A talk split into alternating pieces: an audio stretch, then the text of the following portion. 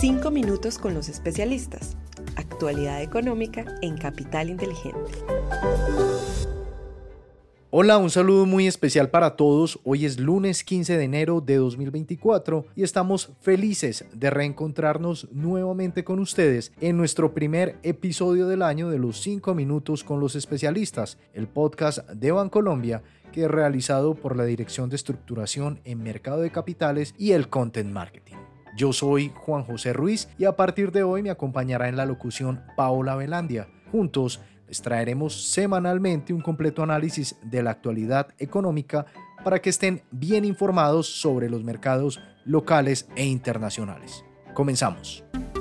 Los datos económicos más importantes de la semana. Muy bien, empezamos este primer episodio de 2024 contándoles que los principales índices internacionales cerraron con rentabilidades positivas en la segunda semana del año. El jueves se conoció el informe de IPC que se ubicó por encima de las expectativas del mercado. Sin embargo, los inversionistas siguen descontando un recorte de tasas de interés en marzo con una probabilidad del 70%. A nivel local, la inflación en diciembre de 2023 fue de 9,28% anual, mostrando una disminución de 3,84% en comparación con el cierre de 2022.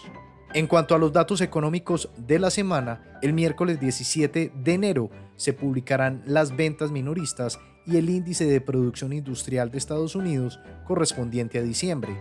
Además, el jueves 18 se conocerán las nuevas peticiones de subsidio de desempleo. Desempeño de los mercados internacionales. Ahora les compartimos los tres datos más relevantes de los mercados internacionales durante la semana anterior. Primero, el dólar medido a través del índice DXY disminuyó levemente en 0,01% hasta los 102,4 puntos. Segundo, la renta variable registró un comportamiento positivo. El índice Standard Poor's 500 subió 1.8% y el Nasdaq creció 3,23%, mientras que el Dow Jones aumentó 0,34%. Tercero, en la renta fija, el tesoro de 10 años se ha depreciado 9 puntos básicos desde el inicio del año y cerró la semana en 3,95%. Desempeño de los mercados en Colombia. Y estos son los tres hechos destacados del mercado local durante la semana pasada. Primero, el peso frente al dólar presentó un comportamiento alcista, cerrando en 3.909 pesos por dólar, es decir, 0,93% por encima del cierre del viernes anterior. Segundo, la renta fija registró valorizaciones generalizadas. Mientras la curva de TES en pesos presentó una valorización de 44 puntos básicos en promedio, la curva en VR registró una valorización promedio de 3 puntos básicos. Tercero, el índice MSCI Colcap tuvo un comportamiento negativo en la semana, cerró en 1.291 puntos, es decir, menos 0,3% por debajo del nivel de cierre del viernes 5 de enero. Desempeño de los fondos de inversión colectiva. El inicio de año estuvo marcado con retornos positivos para los fondos de liquidez, renta fija y los fondos balanceados. Esto en medio de una semana de valorizaciones para el mercado de deuda local, gracias al resultado de la inflación en Colombia y valorizaciones en el mercado internacional a pesar de la sorpresa en la inflación de Estados Unidos, la cual no influyó en las expectativas sobre el rumbo de la Reserva Federal. Por su parte, los fondos de acciones presentaron resultados mixtos, con los fondos de renta variable local retando negativo, mientras que los fondos de acciones internacionales tuvieron un desempeño positivo.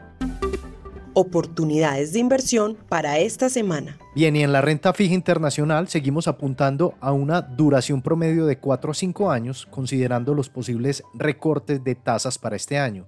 En cuanto a renta variable internacional, nos mantenemos neutrales con un sesgo negativo explicado por las altas valoraciones y la euforia que suelen preceder caídas de corto plazo.